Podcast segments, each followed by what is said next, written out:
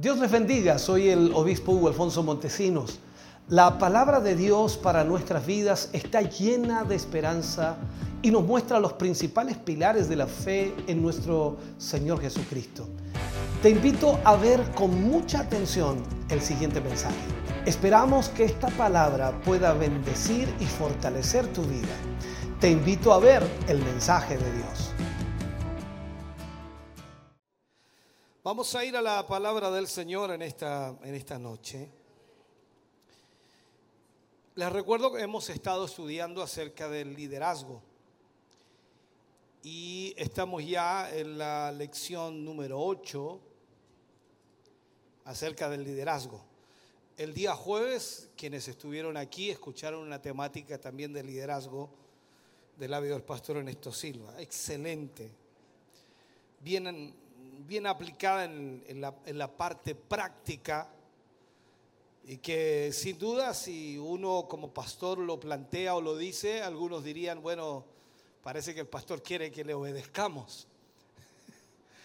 Pero qué bueno que él lo hizo y yo me voy a enfocar simplemente hoy día en un tema que le vamos a llamar el líder visionario. En ese enfoque vamos a estar hablando. Libro de Nehemías, capítulo 2, versículo 11 y 12. Nehemías, capítulo 2, versículo 11 y 12. Si se escucha un poco bajo por los parlantes ahí, dele más volumen atrás, no hay problema. Cosa que los hermanos escuchen más mi voz que el ruido de los ventiladores y todo lo que haya que escuchar. Bien. Nehemías capítulo 2, versículo 11 y 12. Leemos la palabra del Señor y lo hacemos en el nombre de nuestro Señor Jesucristo. Dice, llegué pues a Jerusalén y después de estar allí tres días, me levanté de noche, yo y unos pocos eh, varones conmigo. Y no declaré a hombre alguno eh, lo que Dios había puesto en mi corazón eh, que hiciese en Jerusalén. ni había cabalgadura conmigo, excepto la única en que yo cabalgaba. Dejemos ahí esos versículos. Oremos al Señor. Padre, en el nombre de Jesús, vamos ante tu presencia dando gracias por tu amor, misericordia y bondad. Gracias porque nos permites en esta, en esta tarde, Señor, reunirnos. Y no tan solo quienes están aquí hoy a, través de este culto, en el sentido de que están eh, reunidos aquí en el templo, sino también a través de todas las plataformas y también la televisión. Señor, sea tu gracia primeramente sobre mi vida para ministrar, predicar, enseñar guiar hoy a tu pueblo, a tu iglesia aquí reunida. Yo te pido, Señor, danos de esa unción fresca para poder ministrar palabra tuya a tu pueblo y a tus hijos. Lo pedimos en el nombre glorioso de Jesús. Amén y amén, Señor. De ese aplauso de alabanza al Señor. Vamos a hablar entonces acerca de un líder visionario. Definir qué es en realidad visión resulta mm, algo complicado, porque la visión va más allá de un concepto o algo místico que alguien pueda tener. La visión es una visualización que siempre está mirando hacia el futuro. Es lo que proyecta en sí a una persona a alcanzar una meta, al cumplir un propósito, que reconoce de alguna manera sus posibilidades entendiendo dónde actualmente está, pero define a dónde quiere llegar. Y podemos enfocarnos de esta forma, sin visión no hay propósito. No hay rumbo que seguir, no hay camino que caminar, o sea, no hay nada que hacer en la vida. Se va por ahí de un lado hacia otro sin llegar a ningún lado, sin mayor compromiso en lo absoluto. Sin visión no hay ninguna razón para resistir las adversidades, los problemas o los conflictos de la vida. Y no hay nada en la vida en realidad que verdaderamente nos apasione porque no tenemos visión. Una persona sin visión se mueve solamente por lo que ve, por lo que observa o por lo que está a su alcance. Una persona sin visión no piensa en el mañana, no ve más allá de sí mismo, no ve más allá también, y un término un poco despectivo, no ve más allá de su nariz. Ahora bien, eh, en el liderazgo cristiano eh, es clave muy clave que esta visión sea inspirada por Dios. O sea, no se trata tan solo de tener un deseo, un anhelo en la mente o en el corazón. Debe ser una visión inspirada por Dios. Si hay un buen ejemplo en la Biblia, sin duda los hay muchos. Y cuando vemos nosotros que hay ejemplos que mucha gente ha recibido una visión de parte de Dios, ha recibido una instrucción de parte de Dios y uno de los ejemplos más prácticos para aplicar, para enfocar, es el libro de Nehemías. Su historia en realidad es inspiradora y nos muestra al mismo tiempo lo que un hombre con visión es capaz de hacer para la gloria de Dios cuando esa visión está en el corazón. Entonces en el libro de Nehemías observamos cómo él en su corazón guardaba lo que Dios le había dado, lo que Dios le había entregado para hacer. El deseo de reconstruir los muros de Jerusalén y al mismo tiempo devolverle la gloria a esa ciudad. E, es imposible llegar a ser un buen líder si no se tiene una visión clara o no se tiene un propósito claro en la vida. Es imposible. De allí entonces que todo, todo lo que hagamos día a día tiene que ser de una u otra manera influenciado por la visión que Dios nos ha entregado y por ello entonces que muchos la consideran más que una más que una característica del liderazgo, es un hábito que tiene que practicarse, es un hábito que tiene que llevarse a cabo diariamente. El hábito de empezar con un fin en mente con una meta en mente. O sea, cada vez que se comienza a realizar una tarea, debemos entenderlo así, esa tarea está siendo filtrada por la visión del líder o la visión que tiene el líder. Y también es alcanzado, por supuesto, el propósito que esa visión encierra, porque hay un propósito. Comenzar entonces con un fin o con una meta en la mente significaría comenzar con una clara comprensión del destino que queremos alcanzar, de lo que queremos lograr.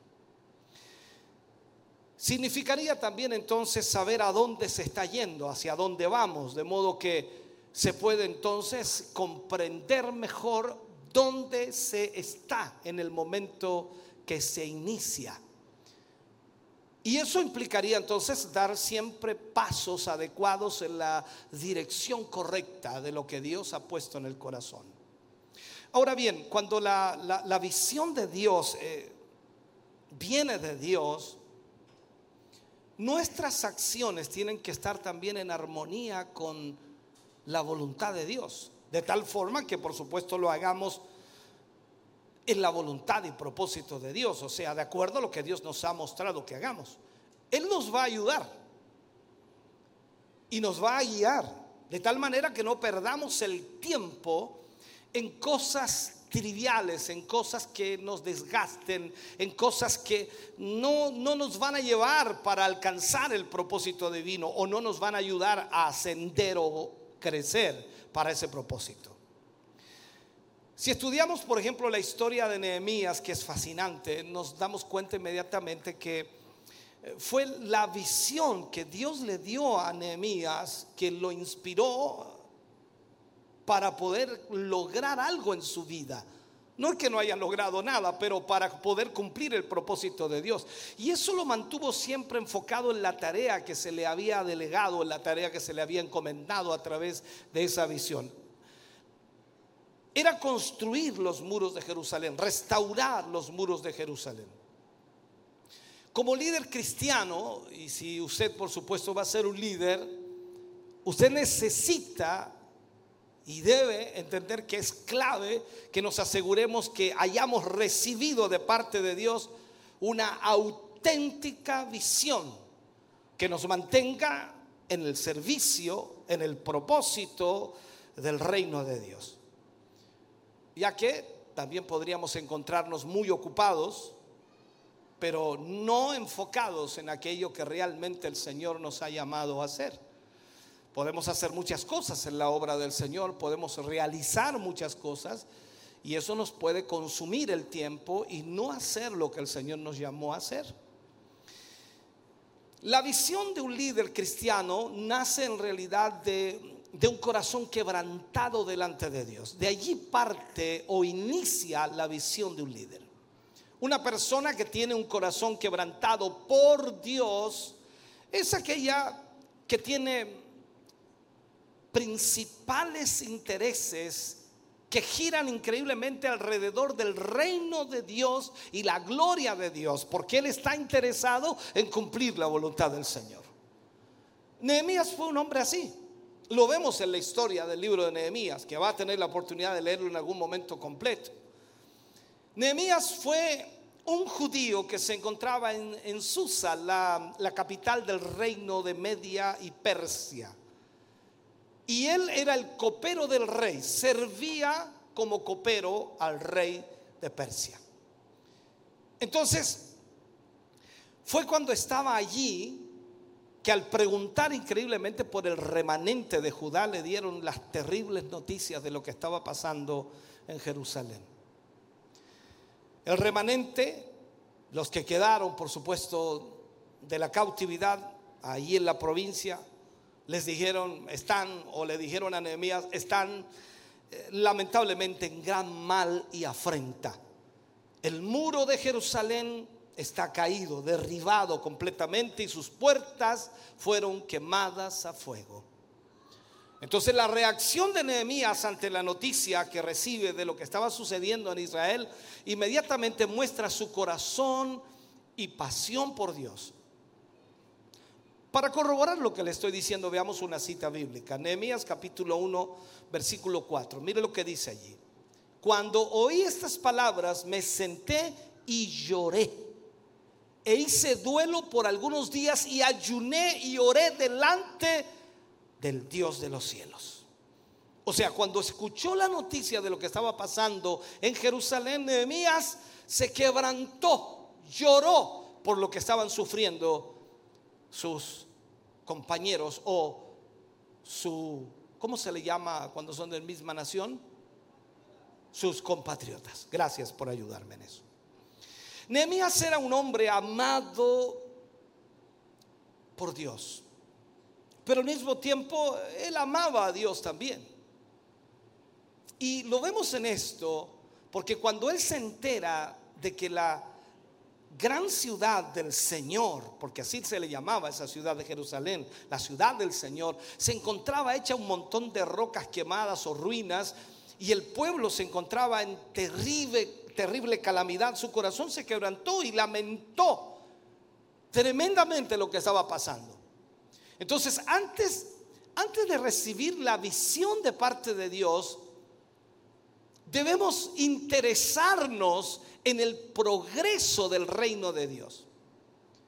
Una de las cosas que le he preguntado a mucha gente que dice tener un llamado de Dios, una de las cosas que siempre le pregunto es, hermano querido, ¿te interesa la obra de Dios? Y no saben qué responder. Lo primero que debe suceder en la vida, en el corazón de un hombre de Dios, si realmente Dios está colocando una visión en su corazón, es un quebrantamiento por lo que está sucediendo en el pueblo de Dios y al mismo tiempo el interés por el progreso del reino de Dios. ¿Sabe? Muchas personas hoy en día solo se interesan por sus cosas, sus propias cosas. Recuerdo hace muchos años atrás, un hermano llega a mi oficina y me dice, pastor, yo tengo un llamado de Dios. Yo le dije, sí, puede que tengas un llamado de Dios. No lo confirmé ni tampoco lo negué. Puede que tengas un llamado de Dios. Me dijo, yo necesito que usted me unja. Yo le dije, no te puedo ungir hasta que yo vea realmente lo que Dios quiere hacer contigo. Me dijo, es que yo ya tengo más de 40 años y sufro de mi espalda y no puedo trabajar. Y yo necesito recursos para mi familia. Entonces le dije, disculpa, ¿me estás diciendo que tú quieres entrar al ministerio porque no puedes trabajar, porque tienes dolor de espalda y porque necesitas suplir para tu familia?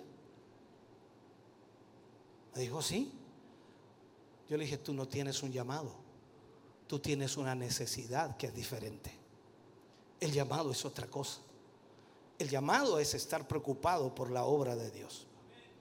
Entonces, como dije, muchas personas se interesan por lo suyo propio, por sus cosas no le prestan atención al progreso de la obra del Señor en esta tierra. Y estoy hablando en general de todas las personas. Usted que es un creyente, un cristiano, usted debe prestarle atención al progreso de la obra de Dios aquí en la tierra. Pero lamentablemente muchas personas no les interesa, ni siquiera les interesa el nombre de Jesús, que ese nombre sea glorificado y que al mismo tiempo sus corazones sean sensibles a las necesidades de la iglesia, a las necesidades de la obra de Dios. ¿Sabe? Solamente una persona que ama a Dios y se interesa por el progreso de su reino será capaz de conectarse con Dios y recibir la visión de Dios para hacer la obra de Dios o para reconstruir o para construir y para llevar adelante el avance de la obra de Dios. No hay otra forma. Entonces la visión de un líder es el llamamiento de Dios que Dios le da para llevar a cabo sus planes, los planes de Dios. A eso me refiero los propósitos de Dios. No son mis planes, no son sus planes, sino que son los planes de Dios. Es el sueño inspirado por Dios que arde y debe arder en su corazón y que lo motiva, por supuesto, a cumplir el propósito de Dios con su vida por allá por el año, no, ya no recuerdo, algunos se recordarán, 2018 creo que fue, me invitaron a Brasil a predicar. Y el pastor, yo le dije, prográmeme los días que voy a estar allí porque voy solamente, eh, voy a estar 10 días. Al final fueron 13. Y, él me había programado eh, dos días predicando, un día de paseo, o dos días predicando, un día de paseo. Yo llegué allá y le dije, no, yo vengo a predicar. Pero ¿cómo? Yo vengo a predicar. ¿Cuántos días voy a estar aquí? 13. Entonces esos 13 días voy a predicar. Y vea la posibilidad que el día domingo predique en una iglesia en la mañana y otra en la tarde. Pero no va a descansar. Pero si vine a hacer la obra de Dios, yo no vengo a descansar, yo no vengo a pasear, yo no vengo para ir a ver la playa. Me quería llevar una playa de, de allá de Sao Paulo. No dije, no, yo no vengo a eso. Vengo a predicar.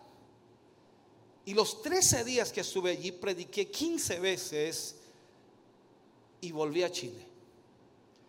Me han invitado de muchos países para predicar, pero me dice, lo vamos a sacar allá a tal lugar, lo vamos a... No, no, no, yo no necesito ir a ningún lugar. Por último lo veo por Nat Geo. Pero no necesito, necesito hacer la obra del Señor. Si voy a salir de mi ciudad, voy a dejar a mi iglesia por dos días, por diez días, por quince días, por veinte días, sea cual sea, voy a ir a hacer la obra de Dios, no voy a ir a pasear. Lo mismo hice cuando viajé a Centroamérica, El Salvador, Guatemala, eh, Panamá. Estuve allí predicando el Evangelio. ¿Por qué? Porque a eso iba. Y los pastores me decían, pero no va a salir a, de shopping. No, no necesito. Yo vine a predicar. Y recuerdo que me encerraba en el hotel, oraba en la mañana, leía y por la tarde me venían a buscar a predicar. Y yo estaba predicando. Eso es lo que fui a hacer. Y cada vez que me invitan le digo eso y ellos, pero pastor, venga a descansar. ¿Pero para qué? En este sentido, entonces, cuando hablamos de hacer la obra de Dios, no son nuestros propósitos. Es lindo estar en otro país, es bonito aprovechar de hacer ciertas cosas. Pero la verdad, cuando hay un llamado de Dios y cuando hay una visión de Dios de predicar el Evangelio, tenemos que entender que la preocupación mayor es la obra de Dios, es hacer la obra del Señor. Recuerdo en Centroamérica, el día domingo prediqué en cuatro cultos ese día domingo. 8 de la mañana, 10 de la mañana, luego a las 2 de la tarde y a las 4 de la tarde. En cuatro cultos. Ellos tenían ocho cultos en el día. Cinco mil personas en cada culto. Y prediqué en cuatro cultos. Y el pastor me decía, no se preocupe, puede predicar en uno. No, no, los que usted quiera. Es que son ocho, los ocho si quiere. Vine a predicar. Cuando entendemos eso, entonces eh, comprendemos que la visión de Dios es llevar la palabra. ¿Sabe? Muchas personas hoy en día no tienen visión por la obra de Dios, simplemente porque no se interesan por glorificar el nombre de Cristo. Nosotros debemos procurar tener un corazón quebrantado, que busque siempre honrar el nombre del Señor. Y cuando lo hagamos así, el Señor nos mostrará el camino a seguir. O sea, la visión de Dios nace de sueños que a través de la fe se materializarán. Dios pone una visión en nuestro corazón y si es de Dios, eso se va a ejecutar, pero no porque yo me quede de brazos cruzados esperando que eso lo haga Dios, sino que yo voy a caminar en lo que dije que Dios me dijo que hiciera. La visión de Dios primero nace en la mente y el corazón del líder. Antes de materializarse, solo son sueños que quieren de alguna manera aparecer, pero eso requiere un acto de fe, confianza en Dios y actuar de acuerdo a lo que Dios nos ha dicho. Entonces, cuando vemos nosotros a Nehemías, el ejemplo que estamos citando, vemos a Nehemías en su oración a Dios y él oraba para que se le diera gracia delante del rey de los medos y los persas y aquel quería de alguna manera conseguir el apoyo para reconstruir los muros. Sin embargo, vemos allí, este proyecto existía únicamente en su corazón y en su mente. Dios lo había puesto allí de esa manera porque se quebrantó cuando oyó de cómo estaba Jerusalén y su pueblo. Por lo tanto, Dios puso esa visión, pero estaba solo en su corazón y en su mente. Y él oraba a Dios de esa manera. Miremos algo, capítulo 1, versículo 5 y versículo 11, solamente frases sacadas de allí para no leerlo completo, no lo vamos a leer completo. Lo que Nehemías dice, concede ahora, dice, concede ahora buen éxito a tu siervo y dale gracia delante de aquel varón, porque yo servía de copero al rey, dice. O sea, Nehemías oraba desde el momento en que Dios puso esa visión para poder pedir ayuda al rey y lograr realizar el proyecto de Dios. A partir de ese momento, la visión de reconstruir los muros de Jerusalén alimentó el corazón de Nehemías todos los días. Y esto es lo que, por supuesto, provocaba la visión de este hombre le, ayuda, por supuesto, a proyectarse, le ayuda a planificar, le ayuda a planear para llevar a cabo lo que apenas es solo una imagen mental, un sueño, un deseo. Pero él ya está orando y está planificando cómo poder lograr aquella visión. La visión al principio es solo una imagen, una imagen que está presente únicamente en la mente del líder, pero con el tiempo esta logra materializarse. Recuerdo en el año 1993 cuando iniciamos en Coihueco y, los hermanos estaban ahí, una iglesia pequeñita de 9 por 3, unos 20 hermanos allí reunidos y yo les decía, hermanos, Dios nos va a dar radio, Dios nos va a dar televisión, año 93. Y esos pobres hermanos me miraban así. Porque hablar de eso en ese tiempo era complicado. Dios nos va a dar eso, hermano. Dios nos va a llevar a tener un templo inmensamente grande donde las multitudes van a llegar. Eso estaba en mi mente, en mi corazón. Era la visión de Dios. Hoy poco a poco se ha ido manifestando. Y esto es lo que Dios hace cuando Dios llama a alguien. El hábito, el hábito de empezar con un fin en mente se basa, por supuesto, en el principio de que todas las cosas se crean dos veces. Siempre, siempre hay primero una creación mental y luego, por supuesto, una creación física en todo orden de cosas. Quiere construir una mesa, la construye aquí primero. Quiere construir una casa, la construye aquí primero, luego la lleva a ejecución. Todo es igual. La hermana quiere cocinar, voy a hacer una cazuela y la voy a hacer así y así y así. Entonces la pensó y luego la hizo. ¿Cómo le resultó? Ojalá buena. Ahora, siempre entonces hay primero una creación mental y luego, por supuesto, la creación física. Así es como nacen los grandes proyectos, hermano querido, en la vida. Pero es solo un cuadro mental de lo que se requiere o se quiere hacer.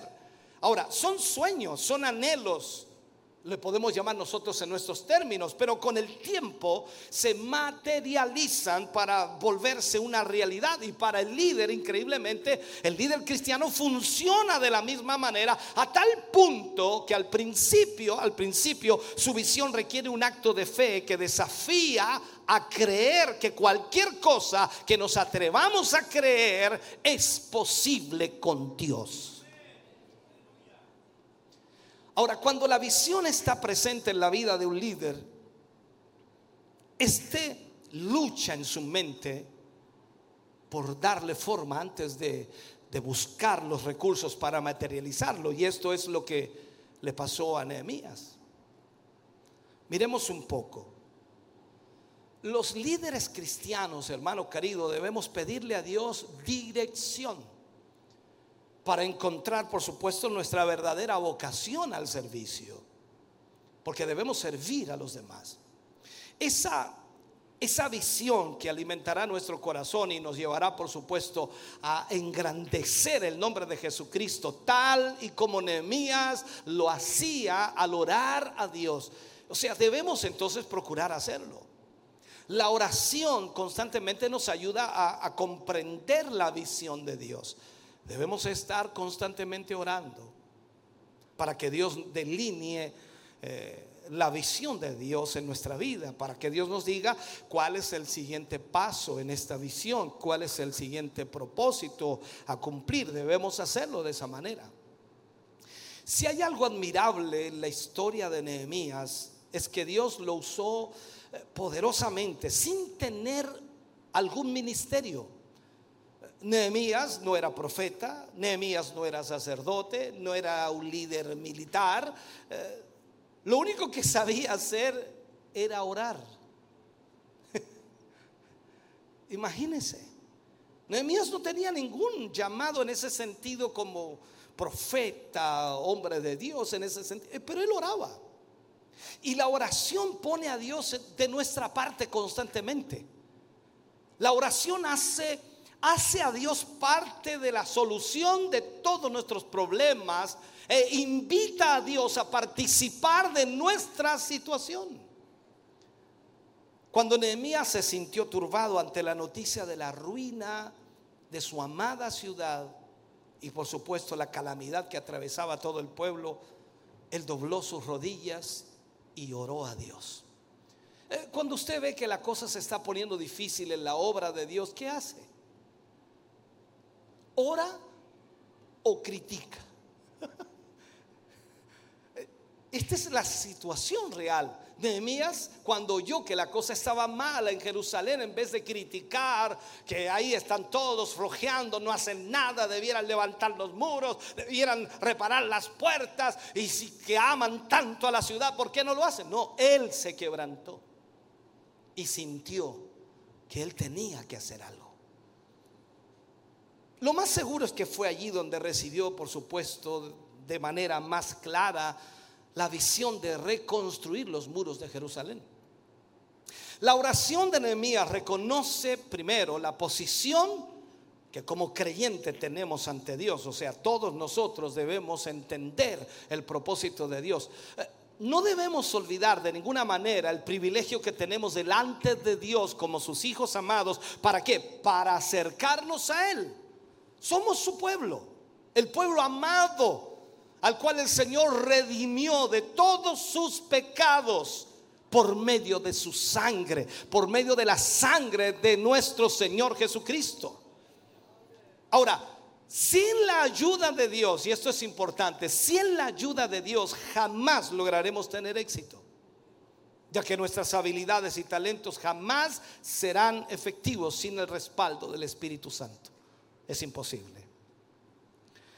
Debemos entonces robustecer nuestros sueños con la, con la fe, ya que el cristianismo es por fe y la fe debe estar en Dios. Y esa fe que tenemos en Dios lo determina todo. O sea, Nehemías tenía un anhelo grande de reconstruir los muros, pero antes de hacer cualquier cosa, busca la dirección de Dios en oración. Y no solo eso, sino que también rogaba por su respaldo, ya que sabía que si el Señor le prosperaba, si el Señor lo ayudaba, su causa llegaría muy lejos. Ahora, como líderes cristianos debemos buscar en oración el respaldo de Dios para que nuestra visión sea efectiva, para que sea una realidad. Mire esto, la visión de Dios, y lo pongo así como un punto, la, la visión de Dios debe incluir el deseo de servicio, el deseo de servir. Nehemías, ¿qué quería hacer? Anhelaba reconstruir los muros. Esto es como dice, ponerse el overol anhelaba reconstruir los muros. Él no dijo voy a mandar un poco de dinero para que alguien lo construya. No, él anhelaba reconstruir los muros. Pero no lo, no lo, no lo hacía porque quería sacar una ganancia personal. Esto no es que voy a reconstruir los muros, voy a pedir ayuda y una parte va a quedar para mí. no, sino que él lo hacía para honrar el nombre del Señor y ayudar al mismo tiempo al pueblo a vivir más seguro dentro de sus muros. Y eso lo volvemos, lo, vemos, hermano querido, en que lejos de lucrar para este efecto, buscó servir al pueblo de Dios trayendo la solución del problema que tenían. Entonces la verdadera visión del líder encierra en sí misma el espíritu de servicio. Nehemías era un verdadero servidor y eso es lo que la iglesia necesita, verdaderos servidores que ayuden al pueblo de Dios, no personas que solo quieran lucrar con el rebaño, sino que ayuden al pueblo de Dios. O sea, el servidor no es motivado por manipulación o por autopromoción, sino por amor a Dios, que es lo que debemos tener en nuestro corazón. Al final, el alcance de la influencia dependerá, por supuesto, de lo profundo de la preocupación por otros. Si estamos realmente preocupados por los demás. Por eso es tan importante para los líderes estar dispuestos a servir, como usted. Por tanto, un elemento indispensable que la visión de todo líder cristiano debe tener es el servicio a Dios y a los demás o a su pueblo. Si, sin eso, hermano querido, solo tendrá intenciones egoístas y no habrá nada de Dios en eso. La visión requiere esperar el tiempo de Dios. Esto es sumamente importante en esto. Llevo 29 años como pastor, unos tantos años más como evangelista. Y en ese proceso de vida vi mucho, hermano querido, mucha gente que no quiso esperar el tiempo. Si hubiera sido por querer lucrar con el Evangelio, le aseguro que no estaría aquí, estaría en la ciudad de Serena, ministrando una iglesia, no sé de qué tamaño, no sé cuánta gente, pero ahí estaríamos.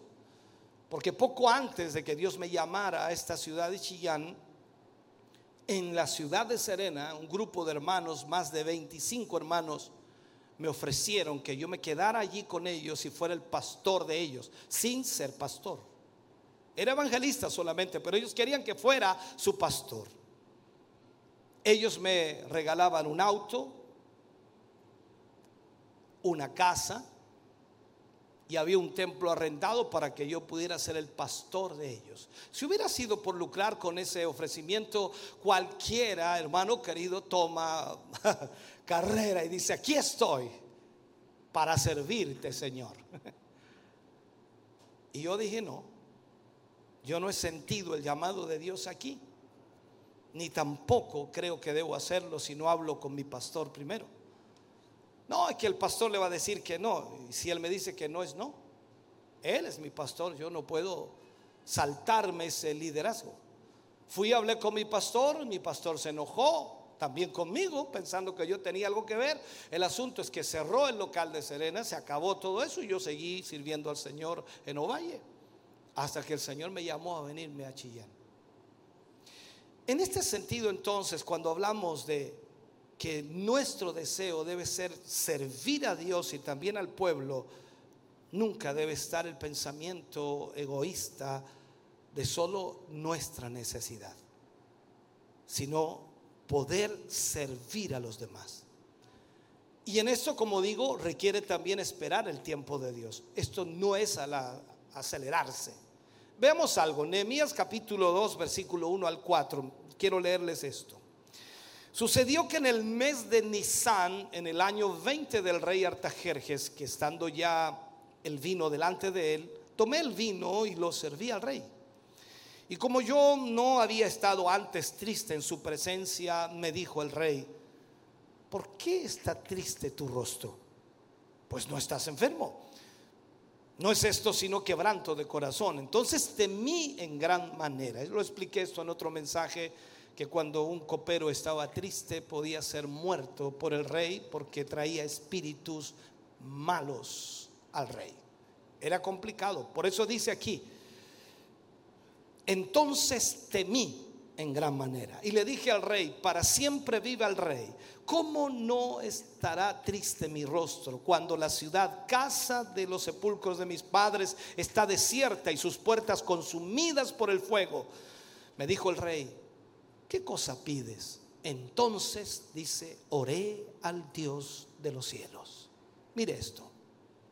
Una cosa importante, hermano querido, que debemos tener en mente cuando, eh, o en cuanto a la visión, es saber esperar el tiempo perfecto para comenzar de alguna manera a promoverla y a buscar recursos para esa visión. Cuando Nehemías se enteró de la situación, de la calamidad que tenía Jerusalén, él se enteró en el mes de Kisleu. Y ahora aquí en el capítulo 2 lo vemos delante del rey Artajerjes en el mes de Nisan. O sea, lo cual significa que habían pasado ya cuatro meses del momento en que él sintió esa visión. Durante cuatro meses Nehemías había guardado en su corazón la visión que Dios había puesto de reconstruir los muros y durante ese tiempo había pasado en oración y ayuno, rogándole al Señor su respaldo para que cuando llegara el momento de hablar ante el rey para solicitarle su permiso para ir a la tierra eh, de Jerusalén, este se lo diera. O sea, para un líder cristiano el tiempo de preparación es clave, es sumamente importante, ya que si se adelanta, todo lo puede echar a perder. Desde que Él nos llama, Dios comienza a prepararnos para el momento en que nos apartará para la obra que nos llamó. El tiempo de preparación depende de nosotros, de nuestra obediencia, de nuestra fidelidad, de nuestro compromiso con Dios.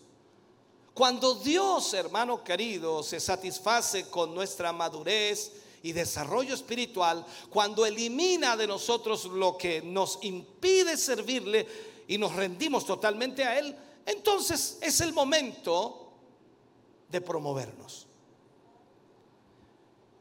Para el caso de Nehemías, ese tiempo de espera fue de cuatro meses. Alguien diría poco tiempo. Sí, pero recuerde que Nehemías no tenía un liderazgo. Nehemías era un copero.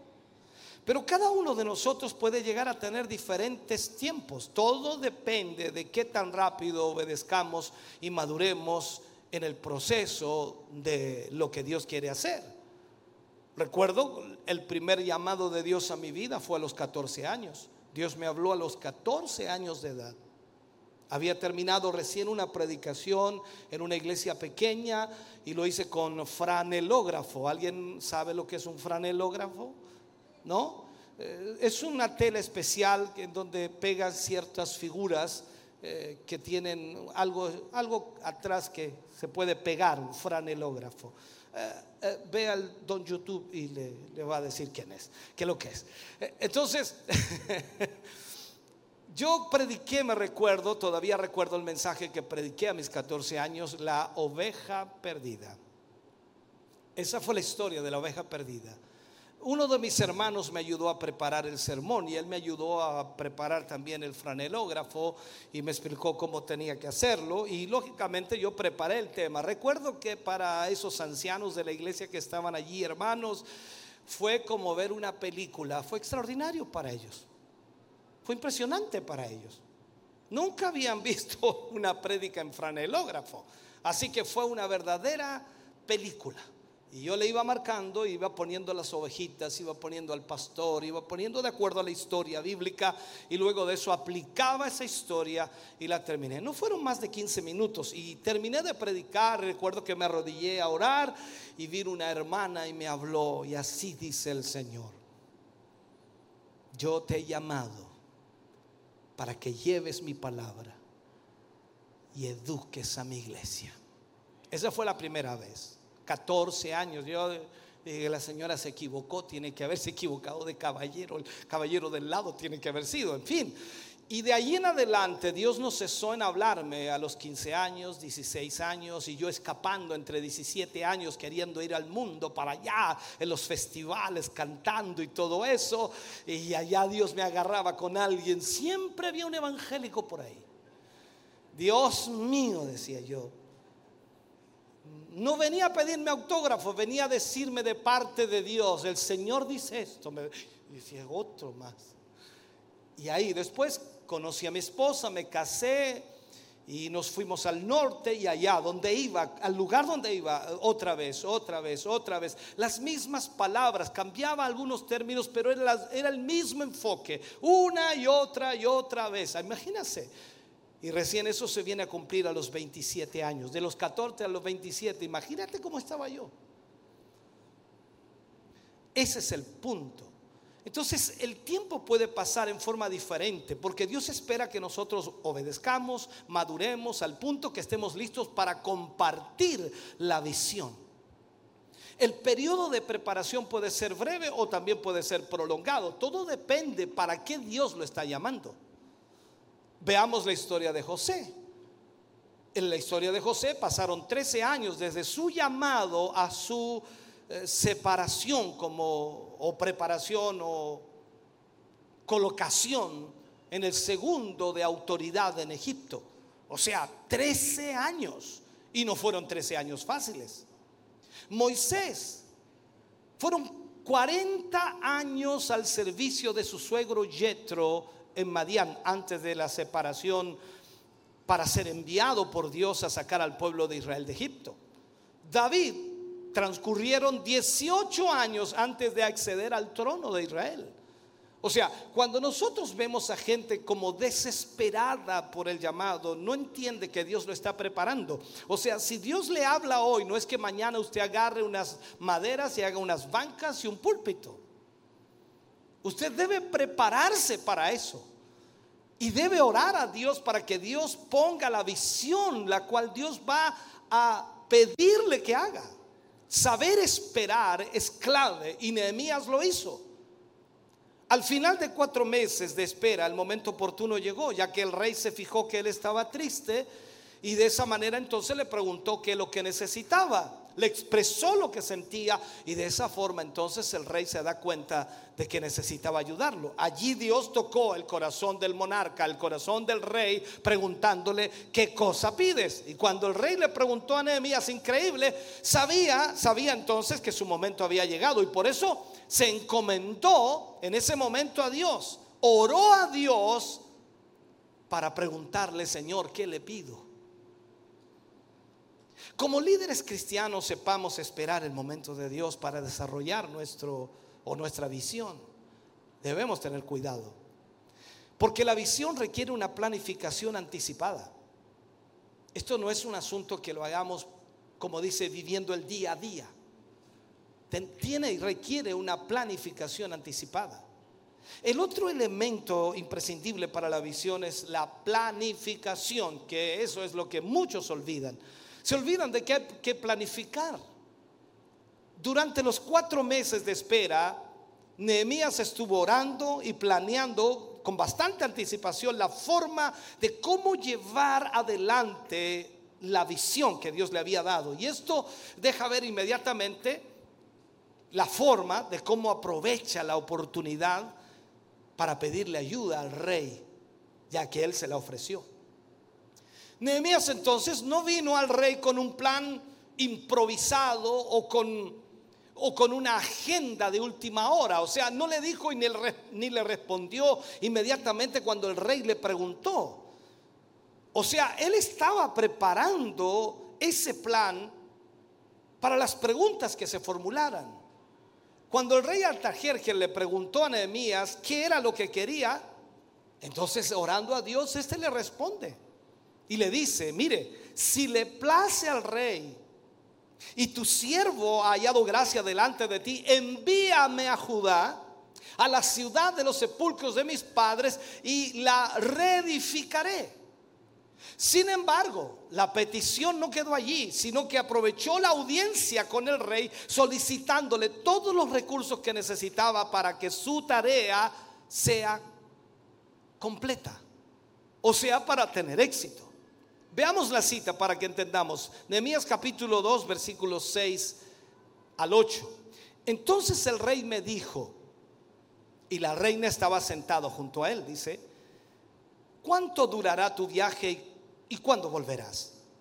Y agradó al rey enviarme después que yo le señalé el tiempo. Además dije al rey, si le place al rey, si que se me den cartas para los gobernadores al otro lado del río para que me franqueen el paso hasta que llegue a Judá.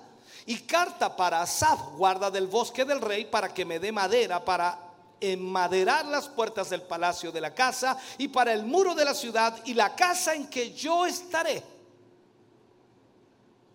Entonces Nehemías no solo había planeado el tiempo, cuánto tiempo iba a estar allí, sino que también había pensado en todos los detalles para cumplir con éxito su misión.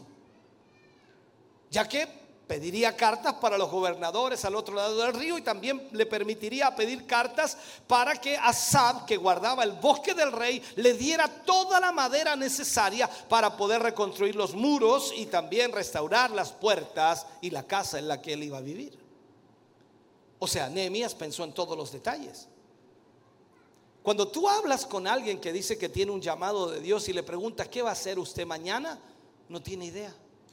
Eh, no sé, eh, posiblemente salgamos a predicar y a lo mejor vamos a ir a algún lugar, eh, si Dios así lo permite, pero ¿tiene alguna planificación? No, todavía no.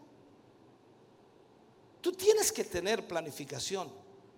Nehemías pensó en todos los detalles. De igual forma, sabe usted, es clave que el líder planifique con anticipación todo lo relacionado con la visión. No debe ser algo que surja en el momento y donde de alguna manera se tenga que improvisar. Ahora, uno de los puntos eh, complejos en esto de la visión es cuando hay oposición. Cuando la visión del líder cristiano es de Dios, no, no debemos dudar, hermano querido, que va, va a haber oposición, ya que Satanás se va a oponer a esa visión. Y esto es una realidad. Cuando vemos entonces la respuesta favorable del rey, por un lado estaba yéndole sumamente bien, la gracia divina estaba allí, Nehemías eh, inicia su viaje a Jerusalén entregando las cartas a, a todas las personas respectivas y que de alguna manera iban a ayudarle en este proceso. Pero tan pronto como comenzó a construir o a reconstruir, se comenzaron a levantar personas muy disgustadas por la noble misión que Nehemías tenía. Y allí en el capítulo 2, versículos 9 y 10, allí inmediatamente aparece la oposición. Pero oyéndolo, dice Zambalat, Oronita y Tobías, el siervo amonita, les disgustó en extremo que viniese alguno para procurar el bien de los hijos de Israel. Si esto es una realidad, no me diga que alguna vez no le han dicho a usted, dice, vaya a iglesia y te lavan el cerebro. Apuesto que le creéis todo a ese pastor. El enemigo se va a levantar cuando Dios está haciendo algo en su vida. Y eso es muy natural. Algo muy cierto en el cristianismo es que Satanás siempre se opondrá al avance de la obra de Dios. Y esto implica que todos nosotros somos parte de la obra de Dios. Y el cumplimiento de los propósitos de Dios en nuestras vidas siempre van a estar siendo de alguna manera atacados por aquellos que se oponen. Por ello debemos estar listos para pelear esta batalla, no físicamente, sino espiritualmente. En el caso de Nehemías, si miramos, se levantó toda clase de oposición. Es increíble. Por ejemplo, cuando trataba de organizar a la gente para iniciar la obra, sus enemigos lo difamaron, acusándolo injustamente de un rebelde que quería dirigir una rebelión en contra del reino medo-persa. Imagínense. Eso aparece en Nehemías 2.19. Entonces, ante esta calumnia, Nehemías responde y les habla en el versículo 20, les da la respuesta inmediatamente y le dice en respuesta, él viene y le dice, el Dios de los cielos, Él nos prosperará y nosotros sus siervos nos levantaremos y edificaremos porque nosotros, o porque dice, porque vosotros no tenéis parte ni derecho ni memoria en Jerusalén. Así de simple. Luego, cuando se enteraron de que había iniciado la reconstrucción de los muros, sus enemigos se burlaron de ellos. Que la obra que ellos estaban haciendo no permanecería, en pie mucho tiempo. Y conforme los muros se fueron levantando, más y más los enemigos de Dios confabularon para de alguna manera sabotear o intimidar incluso a los que en ella trabajaban. Sin embargo, Nehemías animó al pueblo y encomendándose a Dios tomaron precauciones. ¿Qué hicieron? Versículo 22 y 23. También dije entonces al pueblo, cada uno con su criado, dice, permanezca dentro de Jerusalén y de noche sirvan de centinela y de día trabajen en la obra, es como decirlo, ¿no? Y ni yo, ni mis hermanos, ni mis jóvenes, ni la gente de guardia que me, que me seguía, nos quitamos nuestro vestido. Cada uno se desnudaba solamente para bañarse. O sea, quiere decir que estaban atentos constantemente por si les atacaban. Entonces, al ver que las intimidaciones no funcionaron, Trataron de engañarlos haciéndoles salir de Jerusalén para hacerles mal. También aparece eso en el capítulo 6. Al final podemos ver cómo de una u otra manera la vida de Nehemías recibió oposición. Todo, todo, porque Dios lo había llamado y le había dado una visión que por supuesto estaba llevando a cabo con la ayuda de Dios. De igual forma, el enemigo siempre va a tratar de impedir que el propósito de Dios se cumpla en nuestra vida y que de alguna forma la visión de Dios no se lleve a cabo. El enemigo lo que menos quiere es que usted esté aquí, que usted apoye esta obra, que usted respalde esta obra, que usted se sienta bien aquí, que usted traiga más gente, que usted le predique a la gente, que usted hable de la radio, la televisión para que más gente la escuche y la vea. Eso el enemigo no quiere que usted lo haga, pero Siempre va a haber oposición. Toda buena obra emprendida para engrandecer el nombre de Cristo y levantar a Dios confrontará oposición, siempre. Por tanto, el rechazo inicial de algunos o de algunas personas que no captan la visión, que no entienden la visión, no significa fracaso. Que alguien hable algo mal por allí, no entendiendo lo que está sucediendo, no significa fracaso. Por el contrario, debe, debe, hermano querido, alentarnos a continuar perseverando hasta alcanzar el objetivo del Señor. Eso yo lo creo con todo mi corazón. Déjeme terminar con esto. Sé que llevo mucho rato y seguramente tiene mucha calor, yo más que usted aquí. Pero estamos contentos. Déjeme terminar. La, verdadera visión de Dios une a todo el pueblo en un mismo fin o en una misma meta. La verdadera visión de Dios une a todo el pueblo en un mismo fin. Esta es otra característica importante de la visión de Dios. Tiene que unir al pueblo en un mismo propósito, en un mismo fin, en una misma meta porque esa meta se da a conocer por el líder. No voy a hacer mucho recuento, pero solamente para dar algunos destellos de lo que hemos dicho en el pasado. Cada año terminamos el año el 31 de diciembre, lógico. Pero nosotros siempre lo terminamos con un culto en ese año o en ese día específico y normalmente en la mayoría de los años eh, termino con una palabra profética. ¿Alguien lo recordará? Yo voy a ir solamente algunos años atrás, no voy a citar mucho, solamente algunos años atrás. Año 2007, cerrábamos el año 2007 y les decía a los hermanos, estábamos en Barros Arana 436, ese local lo arrendábamos, no era propio. Y les dije a los hermanos en ese día, hermanos, este año que inicia Dios nos dará este templo propio. Oh, los hermanos se alegraron, se gozaron. Yo dije, ¿qué dije? Me pasa siempre. Dios viene, ¡pua! Y después que digo, y después que hablo, y después que veo la grabación, digo, ¿qué dije? Señor, ¿ok?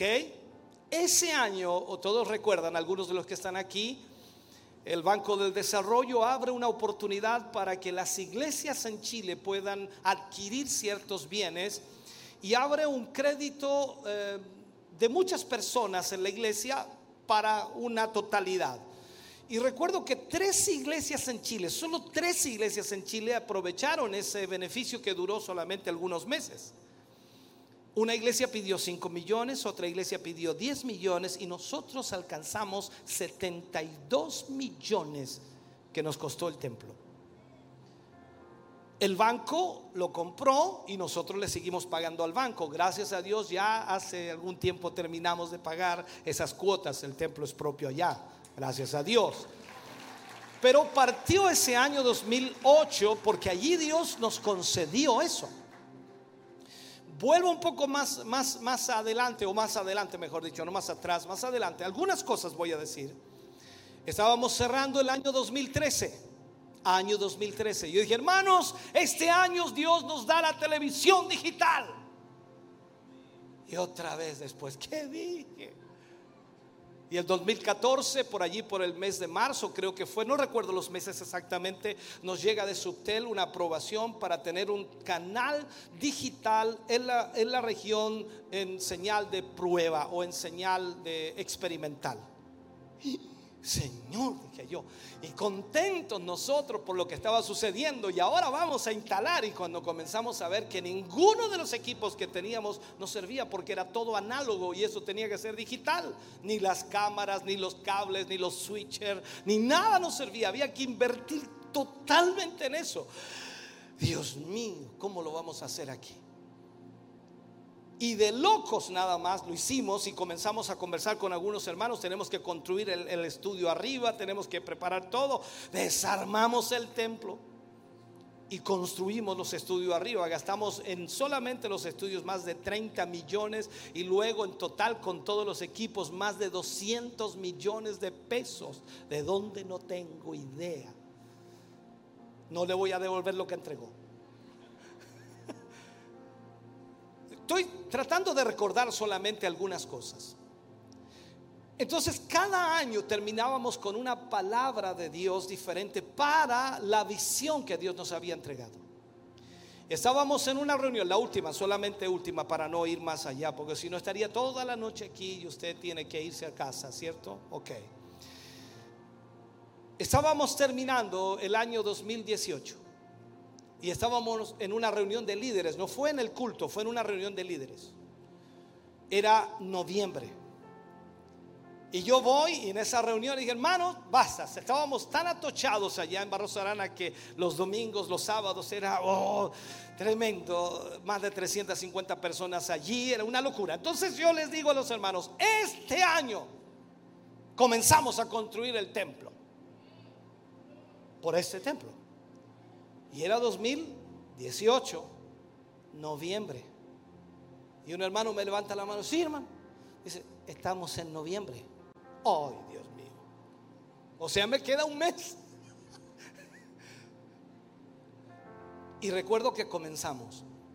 Fui con un hermano en su camioneta a ver un lugar, a un lugar, a ver un, un gimnasio que vendían, que eran las celchas y las costaneras. Celchas, pilares y costaneras. Cinco celchas, cinco pilares o diez pilares y costaneras. Y fuimos a verlo y la persona lo vendía como 9 millones, todo eso en la estructura. Y yo no tenía ni uno, pero así soy yo, pura fe. y fuimos a verlo y estaba bueno, ok. Y, y, resultó que era evangélico también. Ah, qué bueno, nosotros lo queremos para un templo evangélico, qué bueno.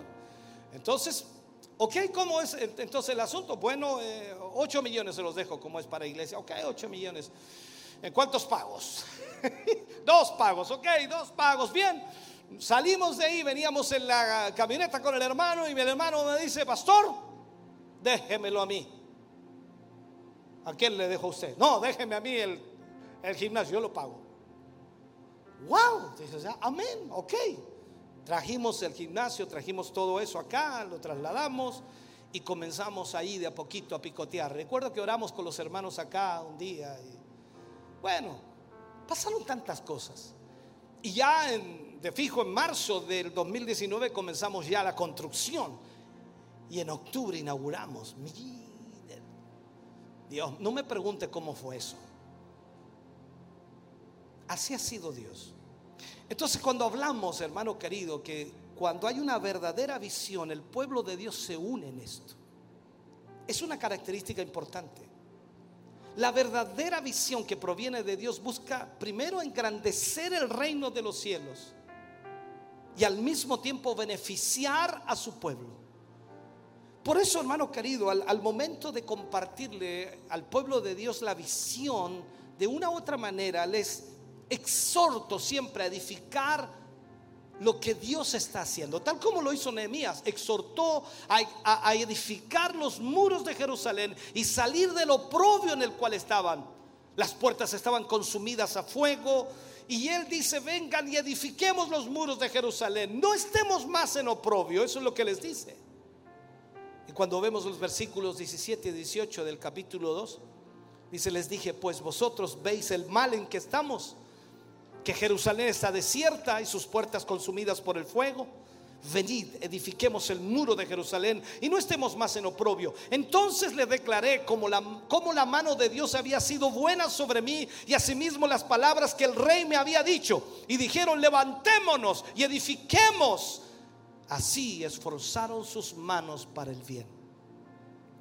¿Sabe? Cuando transmitimos la visión es clave porque el pueblo comprende que esta ha sido dada por Dios. Ya que van a buscar de alguna manera sentir el respaldo de Dios en ese momento especial y realizar cualquier obra, hermano querido, que Dios quiera que realicemos. Para el pueblo, para el pueblo, Es importante saber la visión y es importante ser motivado para cumplir esa visión. Y cuando el pueblo entonces apoya la visión del líder, es clave que todos comprendan que la mano de Dios está en todo esto.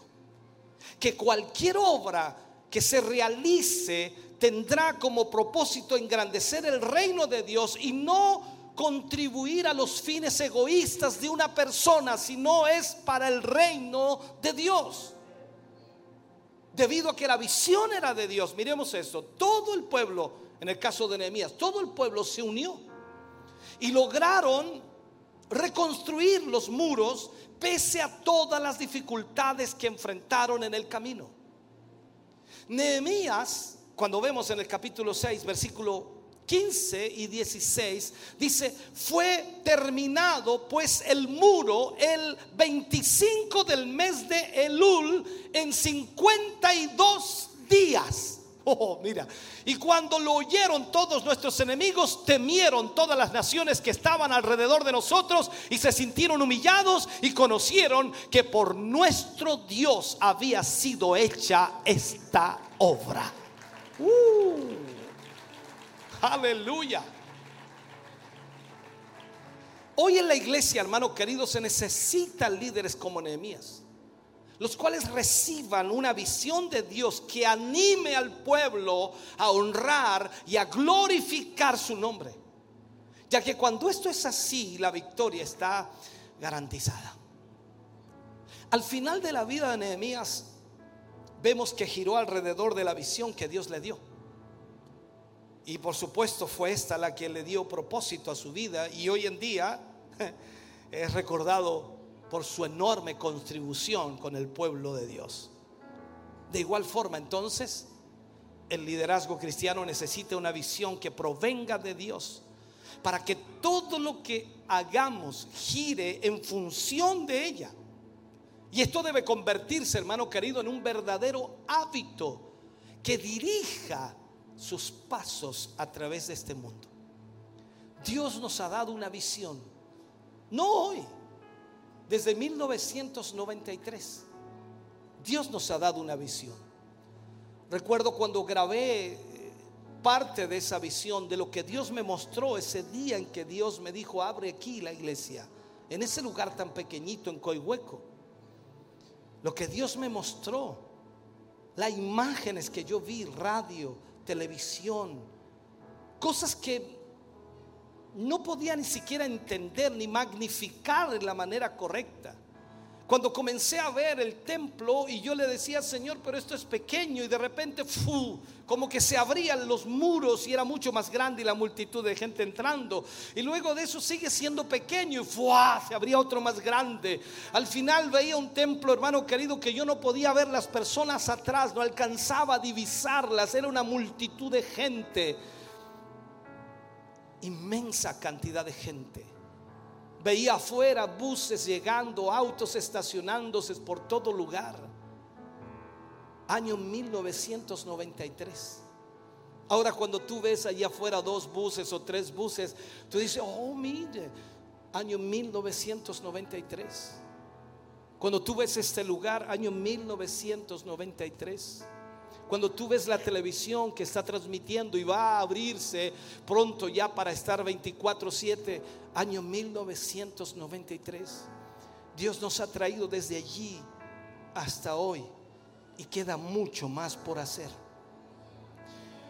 Dios nos habló en una de las oportunidades y nos dijo que Dios pondría un satélite en nuestras manos dando a entender de que tendríamos esta señal de televisión en un satélite, el cual llegaría a todo el mundo. Hoy la tecnología lo permite y es fácil hacerlo. Por eso, hermano querido, no hay límites para Dios. Y claro, pastor, estamos en Chillán. Y Debería estar en Santiago. Me han dicho muchos, ¿por qué no está en Santiago con su ministerio? ¿Por qué no está en Concepción, las ciudades grandes? Este ministerio debería estar allá. Es que esta gente no está allá. Dios levantó este ministerio por esta gente, por este pueblo. Porque Dios ha visto lo que la gente de esta ciudad sufre y lo que está viviendo y Dios quiere restaurar y levantar gente en esta ciudad para alcanzar al mundo entero con el Evangelio. Dios lo puede hacer. Por eso es tan importante que entendamos que cuando somos líderes debemos ser visionarios en lo que Dios puede hacer. No hay límites para Dios. No hay límites. Le dije a un hermano, hermano, estamos orando, pero también estamos actuando. Queremos comprar unos terrenos que venden ahí afuera. Ah, pastor, y tiene plata, ni uno. y queremos comprar unos terrenos que están allá afuera.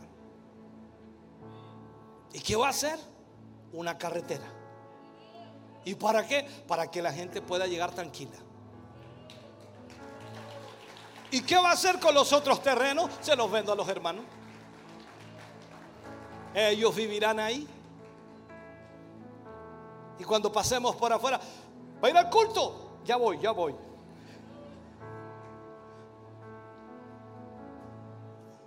Para Dios no, no hay nada imposible. Y le digo esto más. Si Dios no quisiera darnos eso, no nos deja construir aquí. Si Dios no nos quisiera dar eso, no nos deja poner la televisión aquí. Si Dios no nos quisiera dar eso, tampoco pone la visión de construir el templo ahí de 70 por 70 para 10 mil personas.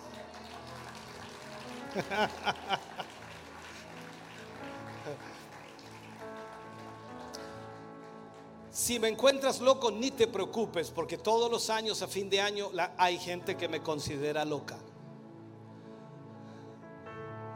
Aunque después de algunos meses, ellos están más locos que yo. Esa es la realidad. Cuando hablamos de líderes visionarios, Dios nos lleva en una mente y un corazón para cumplir los propósitos de Dios. Hermano querido, Dios está comenzando una cosecha extraordinaria. Y no te preocupes si hay cultos en los cuales vengan pocos hermanos, ni te preocupes. Dios hará algo extraordinario. Empieza a preocuparte cuando te estés quedando afuera y no puedas entrar. Ahí comienza a preocuparte. Y ahí vas a tener que llegar temprano. Y vamos a tener que hacer dos cultos el domingo. Pastor, no. Sí, dos cultos el domingo. Pero ¿cómo? Sí, hermano querido. Y cuando ya comencemos con eso y ya tengamos que hacer el tercero, es porque ese templo ya tiene que estar construyéndose. Dios lo hará y Él es fiel, maravillosamente fiel. ¿Cuántos dicen amén a eso? Aleluya. Póngase de pie, por favor, en esta noche. Gloria a Dios.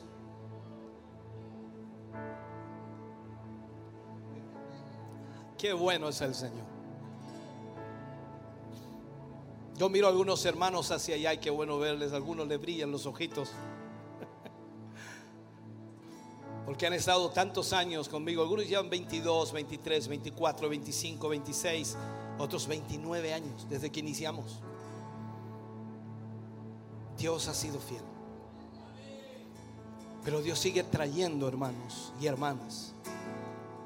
Gente que sin duda, más allá de sus necesidades, Dios también los usará para su gloria. Y Dios es fiel en eso. Aleluya. Oremos al Señor. ¿Quiere orar conmigo? ¿Quiere orar para que Dios nos ayude a entender esta visión? Y nos ayude a unirnos para lograr lo que Dios quiere hacer en esta ciudad. Una pequeña ciudad de este país. Pero nunca Dios ha hecho cosas grandes con gente grande. Siempre Él es el grande y hace cosas grandes con gente pequeña. Uh, Señor, Dios nunca ha hecho cosas grandes con ciudades grandes. Dios siempre hace cosas grandes con ciudades pequeñas. Míralo en la Biblia. A Gedeón le dijo, no, deja, dile a los cobardes que se vayan. 22 mil. Dile a los que a los que beben de esta manera que se vayan. 9700. Le quedaron 300. Con eso le dio la victoria. Dios es grande. Bendito Dios. Les invito a venir al altar si quiere hacerlo. Si Dios ha ministrado su corazón, su vida, venga por un momento. Oremos juntos para que Dios nos empape de esta visión nos ponga en nuestro corazón y mente lo que Él quiere hacer con nuestra vida. Usted ha sido llamado por el Señor para servir a Dios y servir a sus semejantes. Ha sido llamado por el Señor para servir a los demás. Y llegarán momentos en los cuales usted será un instrumento maravilloso en las manos de Dios para bendecir a otros. Sin duda será el instrumento que Dios usará. No mire sus cualidades. Dios tiene capacidades para darle. Dios tiene dones y talentos para entregarle. Venga al altar por un momento en esta noche. Aleluya.